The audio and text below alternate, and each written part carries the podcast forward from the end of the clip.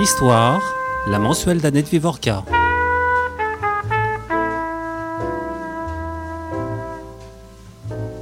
Dans la France d'aujourd'hui, De Gaulle est partout. Dans les mémoires, sur les plaques des rues et au fronton des monuments, dans les librairies. Selon le dernier décompte, plus de 3600 municipalités ont donné son nom à une rue, une avenue, une place, un rond-point, un quai, une impasse, le classant devant Pasteur, 3001, et Victor Hugo, 2258. La place de l'Étoile où s'élève l'arc de triomphe de Napoléon a été renommée en son honneur juste après sa mort. En 2010, une enquête d'opinion a demandé aux Français de classer les personnalités les plus importantes de leur histoire. Charles de Gaulle a été placé en première position par 44% des personnes interrogées et cité par 70%, loin devant Napoléon, qui a obtenu respectivement 14 et 38% de réponses. Les hommes politiques de tous bords, gauche et droite confondus, invoquent son nom. Pendant la campagne présidentielle de 2012, il est donné en exemple à la fois par le candidat socialiste François Hollande et par son opposant de droite Nicolas Sarkozy, censément gaulliste, ainsi que par presque tous les autres. Même le Front National, dont le fondateur Jean-Marie Le Pen fut un antigaulliste viscéral, salue désormais l'héritage de De Gaulle.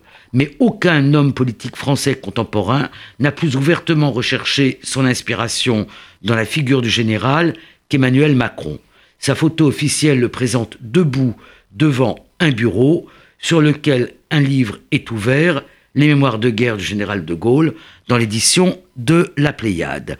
Ces livres ouvrent l'ouvrage de Julian Jackson, qui est consacré à De Gaulle, une certaine idée de la France au seuil, qui est une copieuse euh, biographie, pas loin de 1000 pages.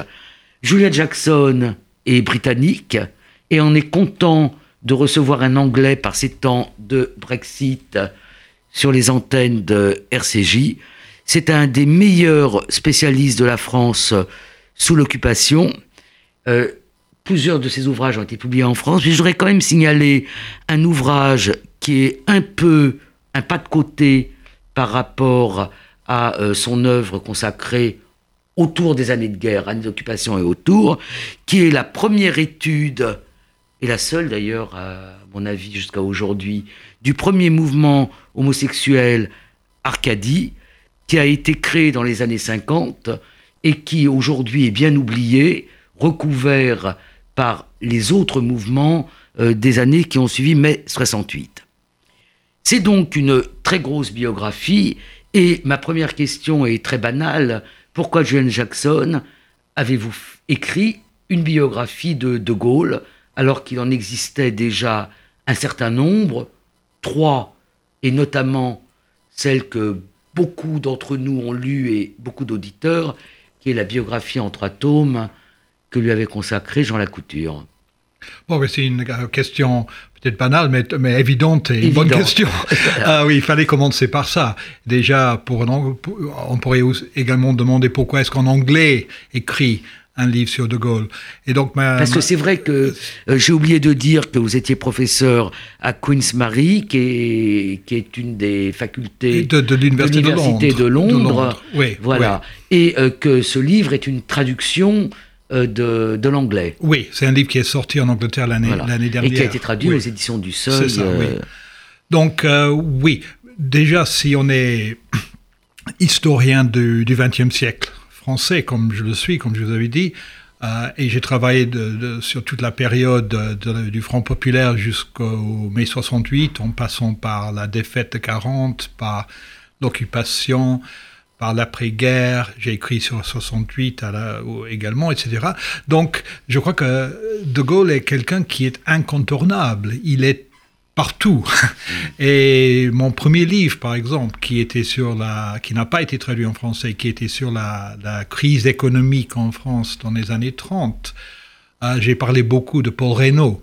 Mm. qui était un, assez oublié maintenant, mais qui était un homme politique de droite mais qui avait des idées très importantes, hétérodoxes, sur la nécessité de dévaluer le franc, qui aurait été une, aurait été une très bonne idée. Et, sur la défense nationale. Et, mais oui, justement, j'allais dire ah. qu'il est devenu le, le, le, premier, le deuxième après Pétain, euh, soutien de De Gaulle. Et c'est le seul, c'est l'homme politique le plus important qui avait soutenu les, les, idées de De Gaulle dans les années 30 pour la, la modernisation de l'armée. Donc je voulais dire que il est, De Gaulle, pour moi, il est partout. Donc pour quelqu'un qui s'intéresse à cette histoire, c'est évident. Deuxièmement, euh, sa carrière a été quand même lié à, à mon pays, en fait, dans le sens où il a quand même passé quatre ans euh, chez, vous, à chez nous, à Londres, oui. Et euh, je ne veux pas le sous-estimer en disant que sans Churchill, avec lequel il a eu beaucoup de batailles, il n'aurait pas pu exister. Donc c'est le début de sa carrière, c'est grâce aux Anglais. Et après, il a eu des, relations très compliquées, mais il était vraiment estimé, adulé, c'est trop fort, mais beaucoup apprécié par la population, anglaise, britannique, je veux dire, pendant la guerre. Et là, je peux vous donner une petite anecdote. J'ai commencé ma carrière euh, comme euh, enseignant au Pays de Galles avant de déménager à Londres, à l'université de Swansea. Et euh, je me souviens d'avoir donné un petit, dans une petite ville, Pays de Galles, une ville ouvrière, minière, c'est la, la, partie où il y avait des mines très importantes. Et j'avais donné une petite conférence sur De Gaulle. Et à la fin, quelqu'un d'un certain âge m'a dit Ah oui, oui, je me souviens de la guerre pendant la. Donc c'était un, un, hmm. vieil homme. Euh, je me souviens de la guerre, on voyait les actualités euh, au cinéma. Et quand on voyait Staline, tout le monde euh, applaudissait. Quand on voyait euh, euh, Roosevelt, tout le monde applaudissait. Quand on voyait De Gaulle, on applaudissait. On était fou de, de joie. Et quand on voyait Churchill, on huait parce que les Gallois n'aimaient pas lui. Donc, il, il, est lié à l'histoire de notre pays parce que vous avez commencé avec le Brexit. Également, il a eu des, des, des, idées assez prophétiques sur ce qui pourrait se passer. Donc, pour un Anglais, ça me semble assez logique. Et troisième réponse. Euh, euh, pour un Anglais, euh, quand je suis arrivé en France pour la première fois, je me suis trouvé dans une famille. J'avais dîné, je suis lié avec une amitié avec quelqu'un, une fille à l'université d'Aix-en-Provence, et une fois, je suis allé voir sa, sa, famille, et très gentille, etc. Et c'était en 60, 71. J'étais juste avant que j'aille à l'université. Après la mort, deux ans. oui. Et j'avais mentionné comme ça au hasard le nom de De Gaulle. Et c'est comme si ça, ça, me, ça, me, fait penser à ce dessin très connu de l'affaire sur l'affaire Dreyfus. Ils en ont parlé. Ils en ont parlé parce que c'était vraiment la fureur. Et j'ai compris après. C'était tout à hmm. fait normal parce que c'est une, c'était une famille très, très gentille, mais d'origine pied noir, donc qui détestait De Gaulle. Et donc, pour un Anglais qui venait d'une culture où en fait il y avait très peu de haine politique. Mmh. Euh, maintenant, c'est plus le cas malheureusement. Euh, c'était vraiment un choc de voir à quel point un personnage politique pourrait être haï. Donc beaucoup de raisons pour moi d'écrire ce De Et peut-être aussi l'envie d'écrire une biographie qui prend tous les historiens arrivé à un certain âge. Oui, c'est peut-être ça. À un certain point de la carrière. C'est peut-être ça, oui, oui. Et aussi, en fait, on a chez nous une tradition universitaire des biographies, un peu mm. plus qu'en France. Parce que, comme vous savez, depuis l'école des annales, c'était... On a mal vu. Peu, peu mal vu, même s'il il y en a des Le très... Oui, euh, non, c'est vrai. Et, et, même Marc Ferro a écrit sur Pétain. Mais quand même, chez nous, c'est vraiment une tradition. Et comme vous, comme vous dites, avec l'âge, vous avez fait, vous avez fait une, une biographie de, de Torres et de, Jeannette. Donc, euh, Cette biographie, donc, elle vient après d'autres biographies. Donc, euh, je ne sais pas si vous êtes familiarisé avec euh, le rituel de la Pâque juive, le Seder de Pessah. Il y a une question qui dit pourquoi cette nuit est-elle différente des autres? En quoi votre biographie est-elle différente des autres biographies? En fait, euh, je trouve qu'il y a, quand, vous avez dit au début, il y a énormément de biographies de De Gaulle en mm. France, presque, il en sort presque une biographie chaque année, en fait. Euh, il y en a trois très grandes et grosses, dans un titre énorme, mais aussi importantes La Alors, couture. il y a celle de la couture. dont vous avez mentionné, qui, Oui. était, qui est le, le, le- le premier biographie importante Mm. de De Gaulle, par quelqu'un qui était, qui avait, euh, oppo- qui était opposé à De Gaulle Mm. pendant sa, pendant sa, sa, sa carrière, qui était de gauche, la couture, je veux dire, mais qui, qui avait même écrit une petite biographie euh, pendant la, la vie de De Gaulle, qui était euh, très hostile au personnage, ou de toute façon très hostile au président de la Ve République. Et, mais après, comme De Gaulle lui-même a dit, après ma mort, vous verrez, la gauche va se réconcilier avec moi. Et en fait, on voit ça avec la couture. Donc, il, voit, il y avait beaucoup de choses qu'il appréciait comme homme de gauche, en De Gaulle. C'est une biographie très... Je reviens là-dessus. La deuxième, c'est de Jean-Marie Lagorce. Et de Lagorce était euh, euh, ce qu'on appelle un gaulliste de gauche, s'ils ne sont pas euh, une contradiction. C'est-à-dire quelqu'un qui venait à De Gaulle en particulier pour ses idées sur la décolonisation. Il voyait en De Gaulle le, le décolonis- le décolonisateur. Vous mettez euh, beaucoup de bémols à, Beaucoup de à bémols. ça, oui. On beaucoup, reviendra oui. peut-être. Et troisième, c'est euh, c'est un livre qui est un très très bon livre, je dois Ouais. dire, mais plutôt hostile. Ou, Celui de- hostile, c'est de, de, Roussel. Roussel. Hostile, c'est peut-être trop fort. Et quand j'ai dit dans mon livre, Eric Roussel m'a écrit après la sortie de mon livre en trouvant que j'étais pas tout à fait juste.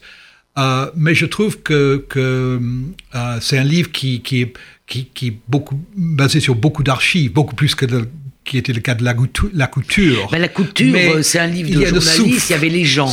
Les- les- les gens étaient là oui. encore. Et également, il y a, oui, euh, la couture pouvait interviewer. Voilà, interviewer beaucoup de gens, oui. Et ça, ce n'est plus Et possible. pas les archives, et ça, pas les c'est pas- archives. voilà. Et vous avez dit pourquoi moi? Moi, j'essaie de ne pas me... Parce que je trouve que ces trois personnes, il faut, toujours prendre position. Si on ne prenait pas position, ça serait très ennuyeux en Mm. Ouais. lisant un Mm. livre.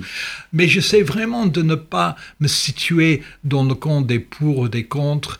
Euh, et en tant qu'anglais, peut-être j'ai un peu de, je suis un peu décalé de, de, de tout ça. Et je trouve que, pour moi, je dirais pas qu'il y a beaucoup de petites fêtes nouveaux. Il y a des choses qui sont nou- il y a des, des, des choses nouvelles dans mon livre, Euh, mais je crois qu'on va pas découvrir énormément de choses. Je cite par exemple des lettres qui n'ont qui, qui n'ont pas été citées avant. Oui, notamment Euh, des lettres de- à son fils. euh, euh, il y a une très, be- il y a un- une très belle lettre en fait Mm. que- qui n'a jamais été publiée. Euh, que, que j'ai vue en chair en fait sur eBay mais c'était vé- véridique Mm. Ouais. je suis sûr où il, il écrit à son frère sur le mort Ouais. de leur père c'est je, Oui. que je trouve très La émouvant cité, elle est très euh, belle. mais c'est pas qu'il y a des, des découvertes très euh, parce que je crois qu'il y aurait c'est simpliste à penser qu'il y aura des découvertes. Mais ce que j'essaie de faire dans ma biographie et c'est au lecteur de savoir si j'ai réussi, c'est de montrer la l'épaisseur, la complexité, l'insaisissable. Il est ins, pour moi, il- c'est pas qu'il est insaisissable, mais dès qu'on pense on est au bout de De Gaulle, il vous surprend. Et c'est ça. Si je pensais que j'avais fait un De Gaulle qui est différent des autres, c'est un De Gaulle où il y a des, des, en- des couches et des couches de complexité. Les- Je ne sais pas si j'ai réussi. Ça, c'était Je l'idée. pense que vous avez quand même réussi. C'est un livre euh, copieux, mais qui se lit euh, vraiment euh, très très bien et qui est euh, très plaisant à lire. Et euh, le sentiment qu'on a, c'est que ce que vous décrivez comme les couches, De Gaulle le découvre lui-même. Et euh, vous consacrez. Alors, bon, votre livre est chronologique, quatre parties, et la, la première, c'est De Gaulle avant De Gaulle. Et c'est aussi très intéressant parce que vous montrez, et ça va dans le sens de ce que vous venez de dire, vous montrez qu'en fait, c'est pas un théoricien, que le gaullisme, ça n'existe pas, et que euh, une des choses qui est, euh, une des caractéristiques peut-être les plus grandes, euh, c'est le pragmatisme. Et vous parlez de sa formation, je voudrais qu'on y revienne. On a beaucoup dit qu'il était maurassien, ce qui pour la majorité des Français n'est pas un compliment aujourd'hui. Donc vous montrez que, certes, euh, il est comme toute sa génération influencé par Maurras, mais pas tellement finalement. Non, pas, pas tellement. Donc est-ce que vous pouvez nous, nous redire un peu... Euh, mais juste sur cette question, parce que vous avez tout à fait raison que pour moi, une chose que je voulais montrer, c'est à quel point ce personnage qu'on voit comme raide, et il était souvent très raide, était très souple également. Il était raide et souple. raide et souple, oui. Euh, et qu'il avait une capacité d'adaptation hmm. Euh, et pragmatisme, comme vous dites, mm. euh, qui est très, très important.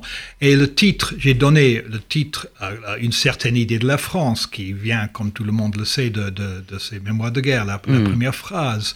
Mais ce que je veux montrer, c'est qu'il a une certaine idée de la France, mais c'est pas toujours le même. Cette idée de la France est toujours en évolution. Et le gaullisme est toujours en évolution. Et donc, il n'est pas...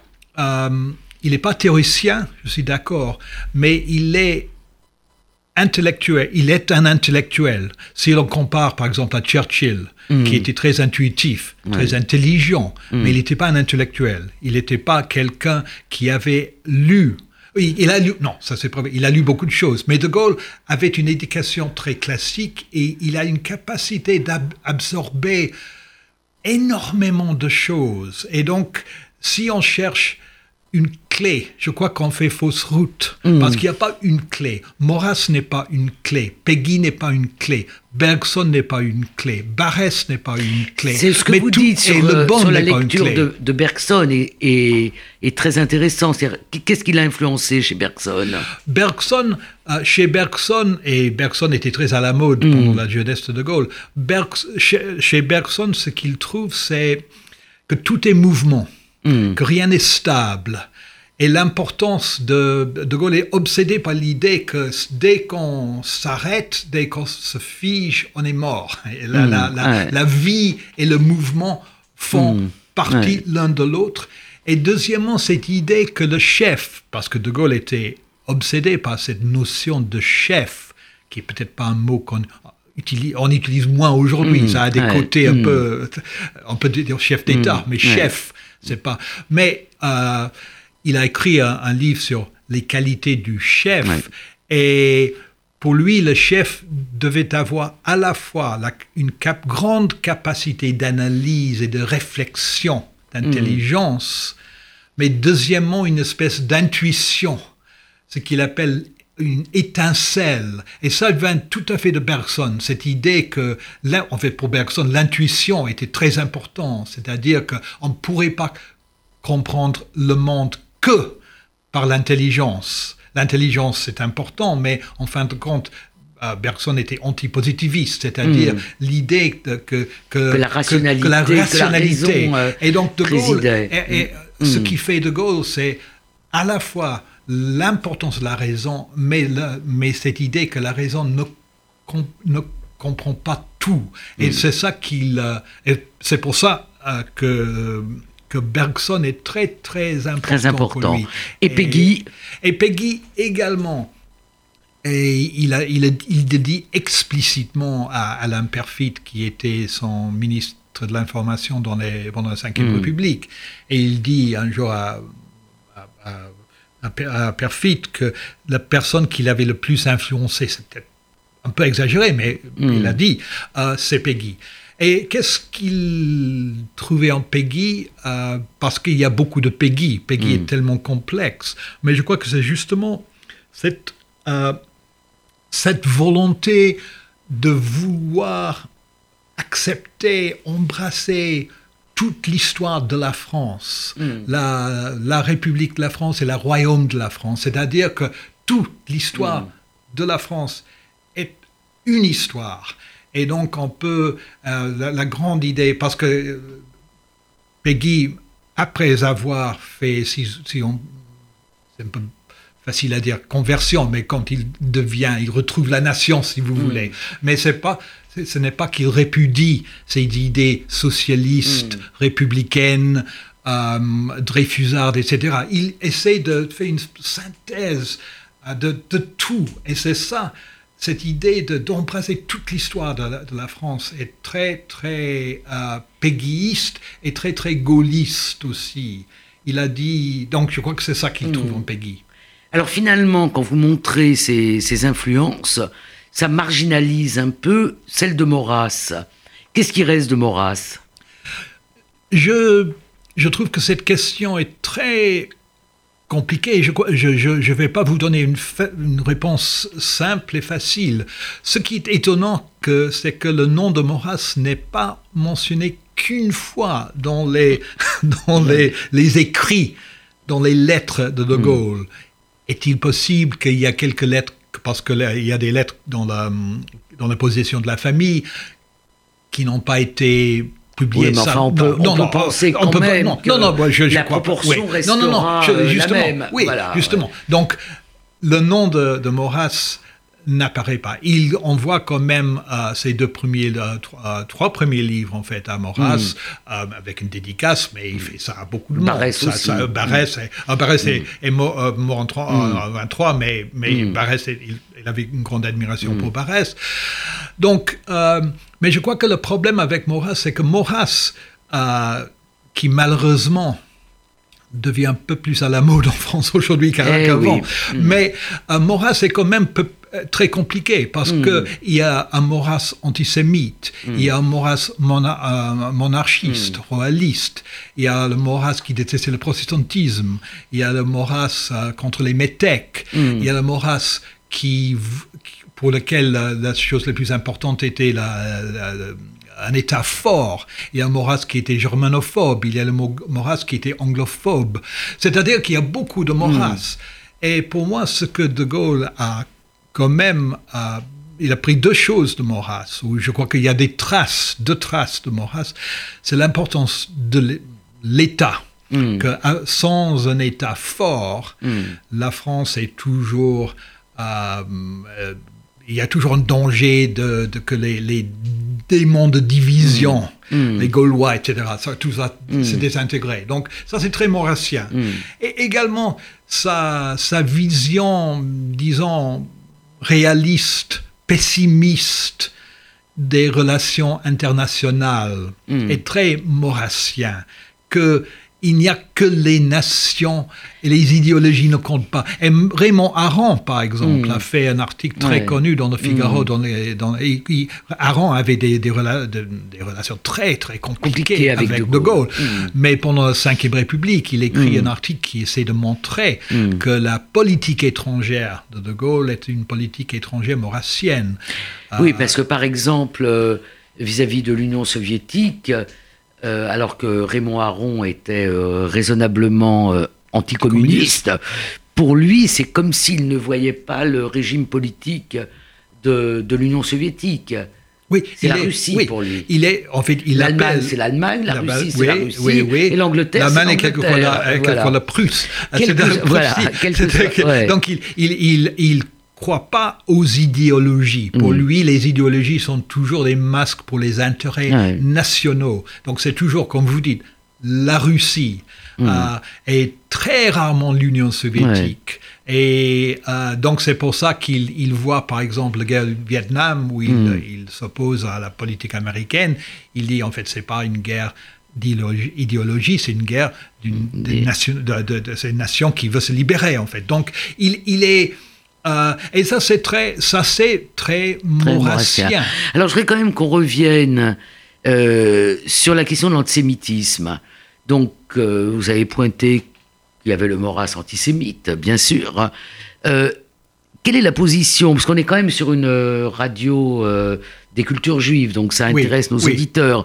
Donc, est-ce que l'on découvre chez le... On va rester sur le premier De Gaulle, hein, oui. c'est-à-dire le De Gaulle avant De Gaulle, euh, vous avez raison, De Gaulle, c'est euh, un siècle d'histoire de, de, la France. Hein. C'est un siècle de guerre, plus la guerre d'Algérie. Oui. L'Indochine, il est quand même un peu sur, euh, oui, sur la oui, marge. Sur la marge hein. ouais. Donc, euh, c'est vraiment notre histoire. Enfin, c'est vraiment l'homme qui couvre le qui couvre le XXe siècle.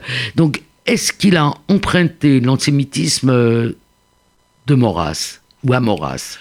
À mon avis, non. C'est-à-dire, le, la grande affaire de sa jeunesse, de, de, de la période, c'était l'affaire Dreyfus. Euh, il est né en, euh, en 90, à 90 de Gaulle, donc l'affaire Dreyfus. Mais il est vraiment commence- dans l'ombre Euh, enfin, oui, ouais. oui. Donc il est, Ouais. mais tout le monde de cette génération, Ouais. là, parce que l'affaire Dreyfus, c'est, long. Oui, Mm. en fait, c'est, le 20e siècle. Comme- Mais euh, on, on a toujours dit que euh, même si le père de De Gaulle était euh, un, un catholique euh, monarchiste de cœur, mais qui avait accepté que la, La République, République. existait, Mm, mm. etc., que c'est très surprenant que, selon ce qu'on avait, ce qu'on dit, euh, son père Henri de Gaulle était euh, convaincu de l'innocence de, de Dreyfus, que c'était pas qu'il avait euh, il était vraiment à l'écart de beaucoup de gens dans son milieu. Mais pour moi, le, le problème, j'ai aucune raison de douter la vérité de cette. Mais il faut dire que les preuves, euh, c'est pas que c'est faux, mais je crois que les, les biographes ont eu un peu tendance à exagérer, si vous voulez, la, la- Dreyf- le, le côté Dreyfusard de, du- de- père de- du père. À mon avis, le père était un homme très. je il me semble un homme très digne, euh, un homme de, de beaucoup d'intégrité, euh, mais qui a, et je, il est tout à fait possible, et je, je- je le crois en fait, mais il faut pas quand même dire que ça avait, une- que, que, il faut pas exagérer l'importance de ça qui était fait par, bah, il y a des, des biographes qui fait de Henri de Gaulle une espèce de Zola de la droite, en fait, Ouais, j'exagère, j'exagère un peu, mais, ouais. mais euh, à mon avis, c'est c'est pas là, ce ce n'est pas le cas. Mais et quand De Gaulle écrit lui-même de Hmm. l'affaire Dreyfus dans son histoire de la France, de l'armée, et il, il fait La, fameuse histoire qu'il fait, dans euh, les années qu'il- voilà, fait d'abord euh, pour Pétain, pour et puis, Pétain, et ça, puis ouais, euh, il se brouille. euh. Ouais. Voilà, il considère qu'en 25 que Pétain est mort et il reprend, Il ses, reprend, ses exactement. billes, il reprend Oui, son manuscrit, c'est ça, l'expliquez oui. très bien. donc il, il- Ouais. il- il le publie sous son propre nom. La- ça s'appelle La France et son armée. Ça sort en 38. Euh, et là, ce qui le désole dans Mm. l'affaire Dreyfus, euh, c'est un petit passage dans un Mm. livre qui n'est pas très long. Ouais. c'est- moins l'injustice, mais les divisions qui en découlent. Mm. Et donc, De Gaulle est obsédé par l'unité nationale. Et je crois que oui, il, il croyait que, de- que Dreyfus était innocent, mais ce qu'il déplore, c'est moins le, le fait qu'un homme innocent a été... euh, Je ne dis pas qu'il réjouit de ce fait, mais pour, pour lui, ce qui compte, c'est la division. C'est il y a un passage que je cite dans le livre où il décrit les deux meutes. Ah, c'est une phrase qu'il emploie une deuxième fois pendant la guerre d'Algérie. Et De Gaulle veut le rassemblement. Ouais. C'est une obsession avec lui. Donc, je dirais pas qu'il était. Euh, donc, c'est ça que je dirais sur l'affaire Dreyfus. Mais il en parle très, très peu. Ce qui est frappant et, et ce que vous montrez bien, c'est que euh, finalement, dans deux périodes de sa vie qui sont euh, importantes, euh, que la personne soit juive ou pas, il n'en prend pas note. Vous revenez, bon, c'est pas, c'est pas une découverte absolue, hein, mais vous revenez sur l'influence qu'a eu sur lui, sur sa doctrine militaire, le colonel Meyer et euh, la fréquentation de ce cercle autour du colonel Meyer, où un certain nombre de, de participants de ce cercle étaient juifs. Puis ça se reproduit d'une façon euh, pratiquement identique euh, à Londres, où parmi les premiers à le rejoindre, euh, bon, on pense à Cassin, mais il y en a Oui. beaucoup d'autres, euh, il y avait un certain nombre de juifs, j'ai presque envie de dire d'israélites, c'est-à-dire de français. Oui, Euh, oui. Voilà. oui. Donc, vous, vous dites quelque chose là-dessus je suis tout à. Je crois que vous avez très bien résumé la- la- le, le problème. C'est-à-dire que pour moi, De Gaulle est indifférent aux origines de, des gens qui. des gens. C'est-à-dire, euh, c'est la couture, en fait, qui avait le premier montré Mm. l'importance de Maillard, Oui. euh, d'Émile Maillard. dans Oui, ça a été une découverte, oui, non, vraiment. mais ça, ouais, c'est dé- ouais, découvert ouais. parce que et depuis, c'est bien connu. Mais Mm. c'était à, à Mm. l'époque, personne n'en savait. Et ça, c'était très important. Et c'est vrai que, que Meyer était ce, Émile Meyer, c'était ce- cet officier hétérodoxe qui avait, lui, en fait, défendu Dreyfus lui-même. Sa carrière en avait souffert, mais il avait, pendant les entre-deux-guerres, une, espèce de, salon où il réunissait, réunissait, beaucoup de gens. Bah, Daniel Alevi mmh. y allait, par exemple, un autre euh, euh, intellectuel euh, juif, et Mayer lui l'était. Et je crois que ça n'intéressait pas De Gaulle. C'était hmm. ce qui l'intéressait en Mayer, c'était un homme hétéro, qui, qui, qui c'était ses doctrines militaires. et c'était et c'était pas forcément qu'il qui partageait le même la même doctrine. C'est le fait que c'était un homme qui un, intellectuel qui voulait pas accepter les idées reçues, mm, qui était ouvert à la discussion, mm. au débat. Mm. Et donc, De Gaulle, qui était pendant cette période, euh, au début de cette période, qui faisait partie du, de l'entourage, de, il travaillait pour Pétain, et autour de Pétain, c'était une espèce de de adulation feutrée, tout le mm. monde, le maréchal, le maréchal. Et De Gaulle, ça, c'était pas De Gaulle. De Gaulle voulait la discussion, mm. il aimait. Je, reviens au fait que De Gaulle était, il était Vous le montrez très bien, je, saute un euh, peu, mais vous le montrez très bien dans, dans les relations qu'il a eues avec Malraux, par exemple. C'est-à-dire le fait qu'il était content de, de, fréquenter les écrivains, les... Euh, oui, il, a, il, aurait aimé être un écrivain, en fait. Il été. Ah, il a hein. été, non, c'est vrai. Parce que dans votre énumération, dans votre énumération du début, vous auriez pu rajouter aussi que les mémoires de De Gaulle ont été euh, mis au bac de français. Oui, voilà. Oui, oui, euh, donc euh, brusquement, ces dernières années, il a été considéré comme un écrivain à part entière. Oui, il est, édité chez Pléiade, comme voilà, vous dites, voilà, Et en fait, une autre influence qu'on n'avait pas mentionnée, en fait, mais qui compte énormément pour lui, c'était Chateaubriand. Pour beaucoup de raisons, pas simplement pour, pour, le style. Il était mm, obsédé par le style, il était obsédé par Chateaubriand. Euh, qu'il avait... vous montrer aussi que pendant qu'il rédige ses mémoires, il relit euh, les mémoires d'outre-tombe de, Chateaubriand. Oui, et il le relit pour la, quand il fait ses mémoires de, guerre, et, il, le refait pour les mémoires d'espoir. Il avait, et il écrit en fait euh, euh, qu'il avait rencontré, qu'il avait lu pour la première fois quand il avait, quand il était adolescent. Donc euh, oui, il, il, aimait écrire des lettres aux écrivains qui l'envoyaient des livres, cher maître, etc. et donc, oui, il, il, il, vous, il aurait, il, est, il était écrivain homme politique, mais quelquefois il avait une nostalgie de, de, de, de la vie bibliothécaire, de qui est un peu absurde, mais c'est quand même touchant. Alors je voudrais qu'on revienne sur deux épisodes, parce que je pense que ça intéresse euh, beaucoup nos auditeurs. Euh, on va un peu euh, sauter, on va revenir sur la question de la guerre des six jours. De, de, la politique de, de Gaulle et de la fameuse conférence de presse de novembre 67. Oui. Donc, les positions politiques de De Gaulle par rapport à Israël. Il y a des choses très prémonitoires, il y a des choses très justes. J'ai bien aimé la citation où il compare euh, euh, la guerre les pieds noirs et les Israéliens. Oui.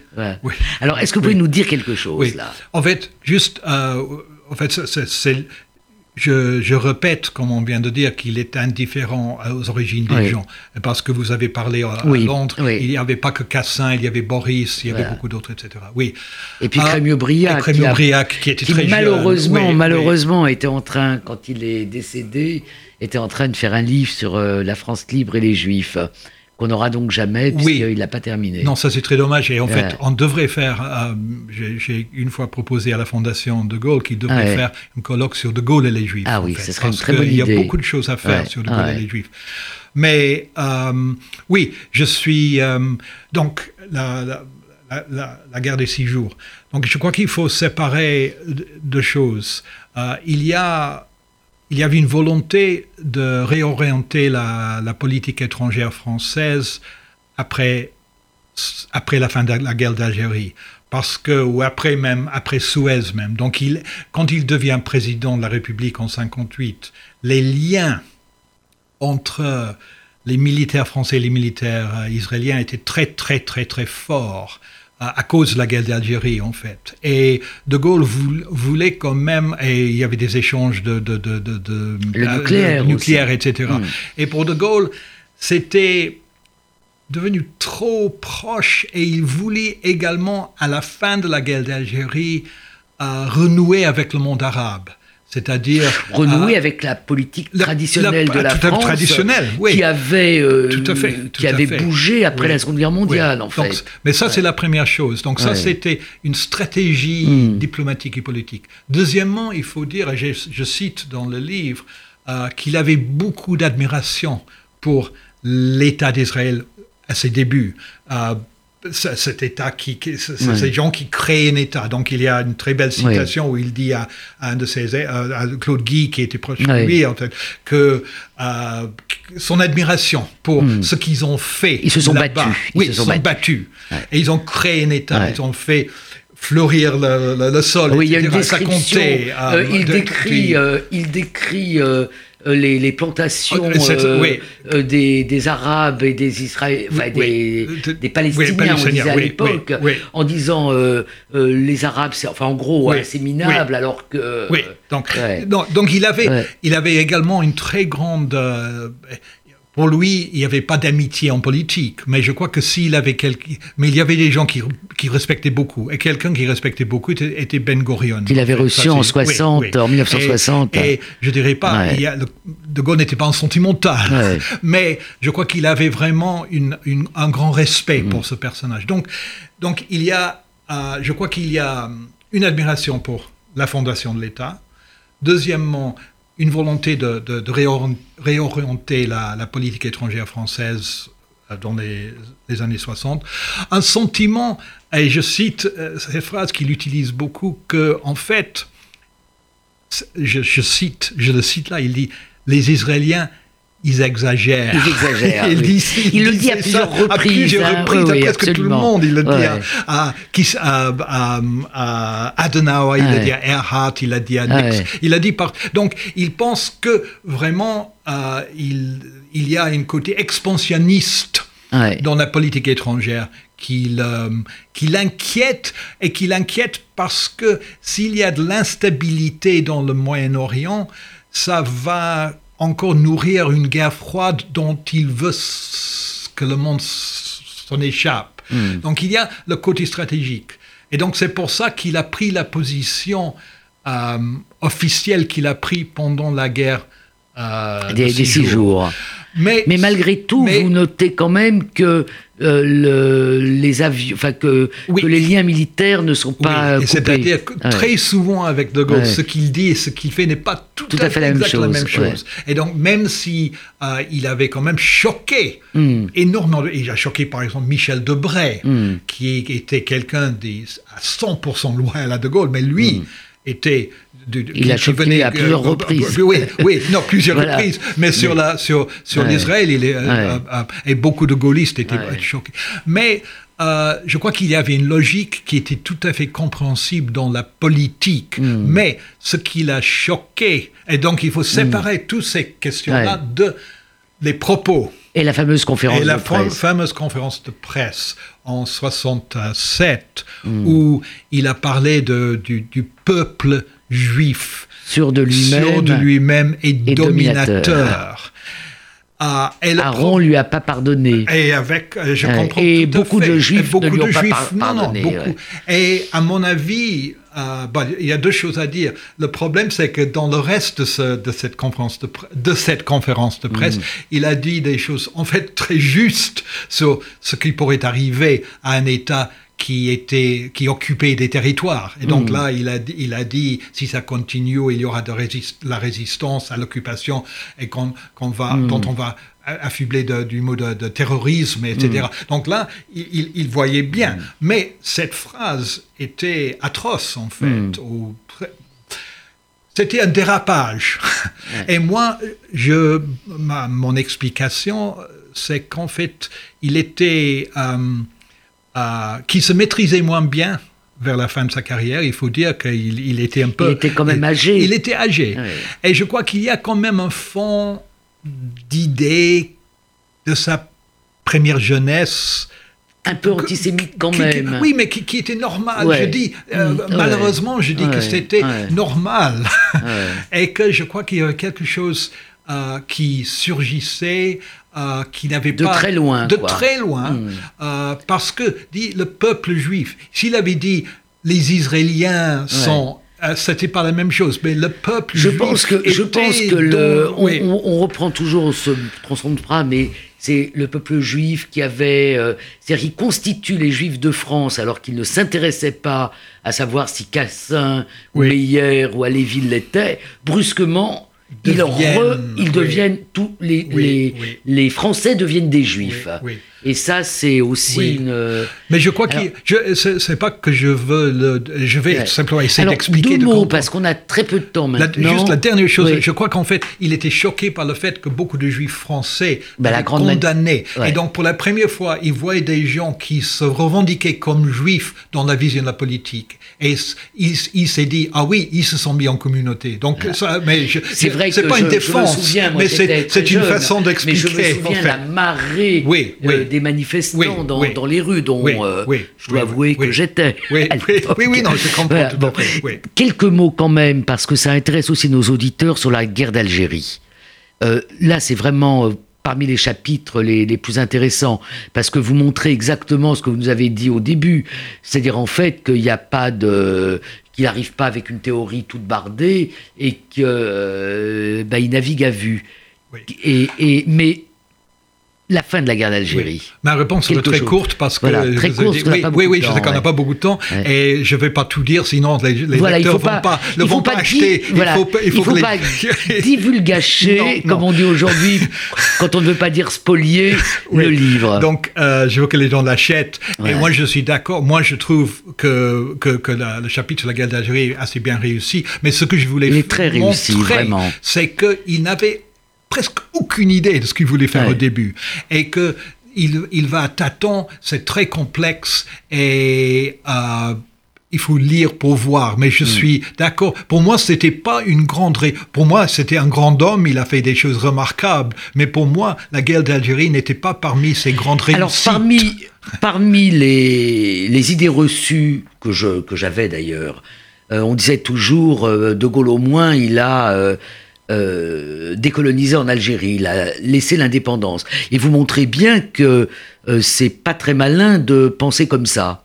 Non, en C'est ce que je pensais. Donc, oui, euh, non, il a, il a, il a pas, il, il a, il était très l- long à voir que l'Algérie allait devenir indépendante. Il voulait avoir gardé une Le association Sahara, la très le ouais. Sahara et c'était vraiment euh, le problème c'est que c'est Vous très montrez très qu'il a prolongé, en fait, la à guerre, mon avis à votre il avis. aurait à mon avis euh, la, la, la, la quatrième république a lutté avec cette guerre pendant quatre ans et De Gaulle, avec tout- tous les pouvoirs qu'il avait, a lutté avec cette à guerre quatre pendant ans. quatre ans. Voilà, c'est ce et donc, ça serait ouais. pour moi pas une grande Et, réussite. et, euh, le dernier mot. Alors, ce que je voudrais dire quand même, c'est que ce livre se lit magnifiquement, euh, qu'il est euh, très drôle par moments.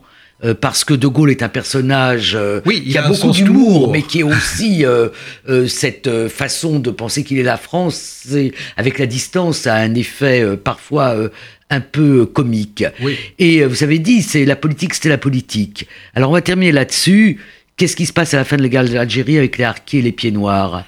Parce que là, on voit vraiment euh, la partie. euh, la froideur. La froideur de De Gaulle. froideur Donc, de De Gaulle. En fait, ça, ça, il a, son, son- il, il ne comprend pas cette euh, identité partagée des pieds noirs.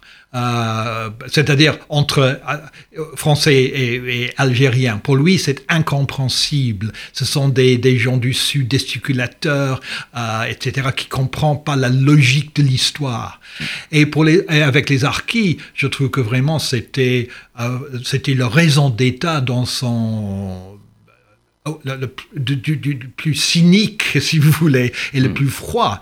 Euh, et c'est pas très. Mais il faut dire que De Gaulle, euh, la raison pour le, une des raisons pour, de, pour lesquelles De Gaulle n'a jamais vraiment été, été partisan de l'Algérie française, même s'il n'était pas partisan non plus de l'indépendance, c'est que il était très pessimiste sur les conséquences d'une grande population Et sur euh, l'impossibilité d'intégrer la- Oui, oui. Et ça, donc, c'est il y aussi a- très intéressant. Oui, oui. Voilà. On est obligé d'arrêter. Ouais. Euh, il y a un nouveau mot qui est arrivé euh, chez les éditeurs et les libraires, c'est page turner. Ça veut dire le livre dont on tourne la page. et qu'on ne peut pas s'arrêter. Donc je pense que la biographie de Julian Jackson, De Gaulle, une certaine idée de la France au seuil, se lit passionnément. Donc je conseille vivement à nos éditeurs d'acquérir cet ouvrage et de le lire. Merci Julian Jackson. Et merci à vous, Annette Vivorca.